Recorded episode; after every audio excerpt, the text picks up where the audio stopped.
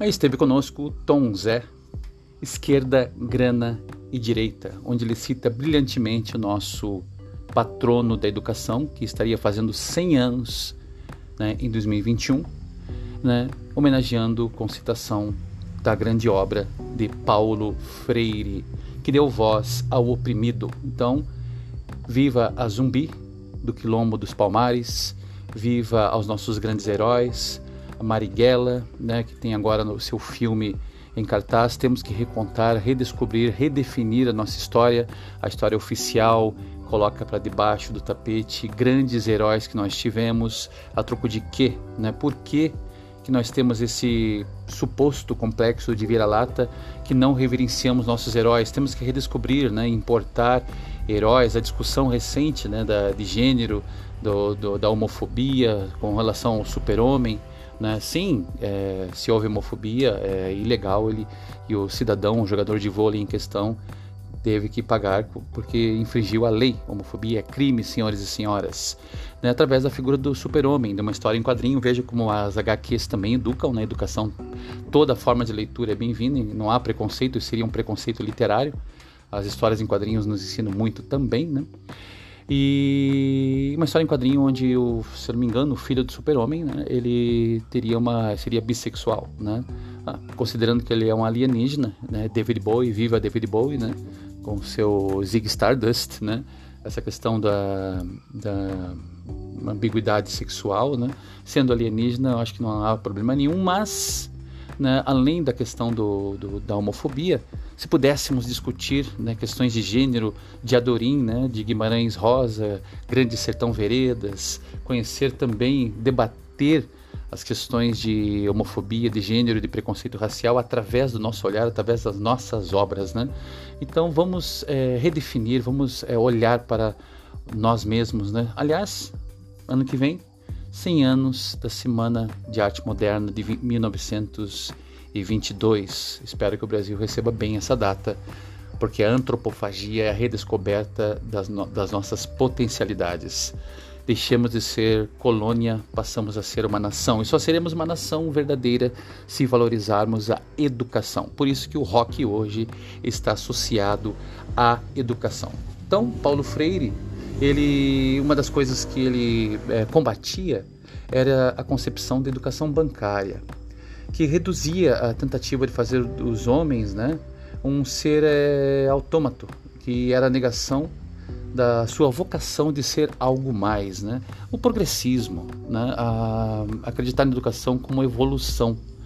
Né? Educação bancária, quem viveu esse período da ditadura na infância, lembra que muitos pais elogiavam e mandavam cartinhas na agenda para a direção, elogiando tal professor porque ele encheu o quadro de conteúdo, porque ele era conteudista, um quadro cheinho de conteúdos e, e o, o professor se portava né, na época da ditadura como se fosse um padre que rezava latim sempre, a maioria do tempo de costas para sua turma, sem mediar o conhecimento, né?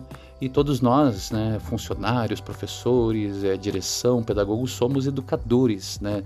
Desde a da, da funcionária da cozinha até o professor de, de física, todos somos educadores porque o nosso comportamento ele influencia, né?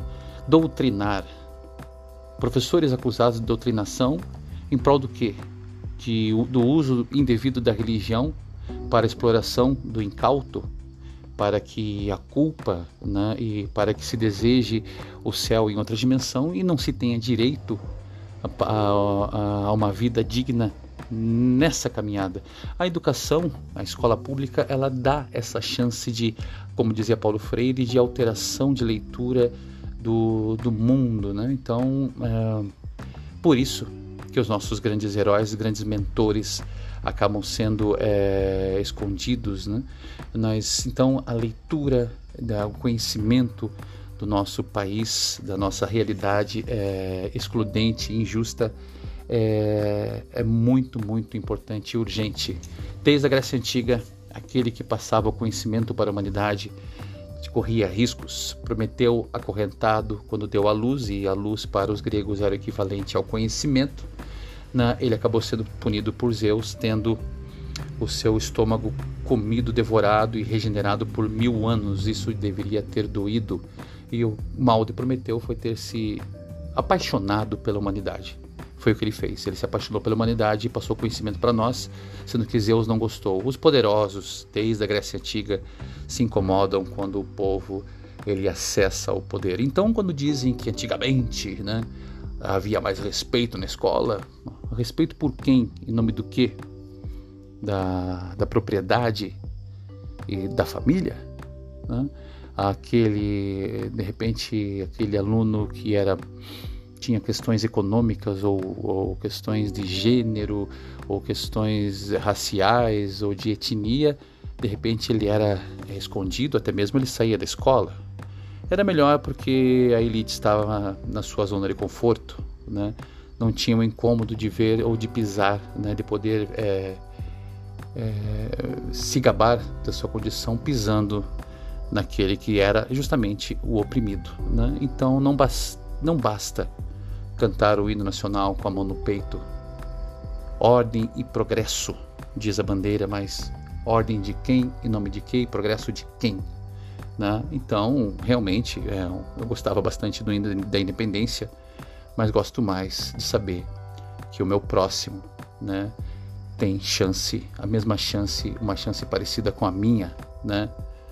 Uh, o presidente do Uruguai, não, Morrica, ex-presidente, agora aposentado, né, ele dizia que ser de esquerda era pensar no próximo, e o projeto de direita era um projeto é, egoísta. Hum? Então, por isso que a elite, as elites brasileiras ou latino-americanas se incomodam tanto com o progresso do oprimido, né?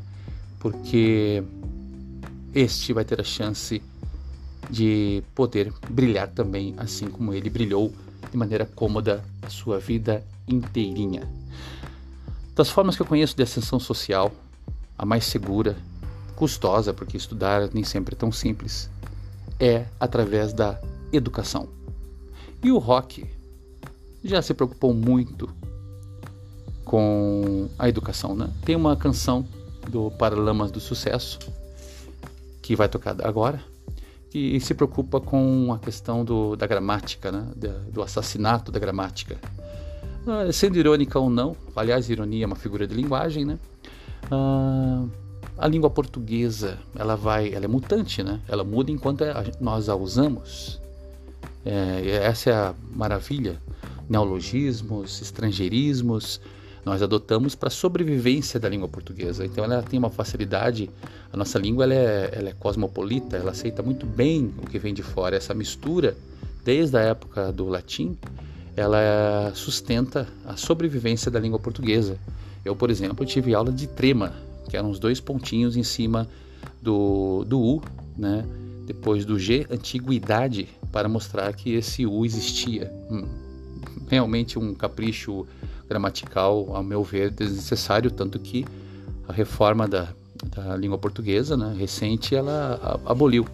Então a língua portuguesa né, é um outro assunto, né, os regionalismos, os modos de fala, né, todos são preciosos. Então o que é falar português errado ou certo, né, Guimarães Rosa, nas suas obras Sagarana, Grande Sertão Veredas, né, o, conseguiu é, mostrar através dos seus personagens que toda fala brasileira é absolutamente preciosa. Então, com vocês, para refletir sobre a língua portuguesa, que nos pertence em qualquer tipo de fenômeno, em qualquer região do sul ao norte, não existe forma certa ou errada de fala, e sim uma forma bela. Aliás, o Brasil tem esse privilégio, né? É um dos poucos países do mundo de, de dimensão continental que quem está no sul entende absolutamente quem está no norte. É, se você for para a Itália, né, o italiano do norte às vezes acaba não entendendo o italiano do sul. Né? E aqui no Brasil a gente tem essa compreensão quase que universal que a língua portuguesa proporciona. Então, conosco, Paralamas do Sucesso, né, assassinaram a gramática, mas afinal de contas, qual gramática? Esse foi assassinado o que viveu? Com vocês, Paralamas do Sucesso.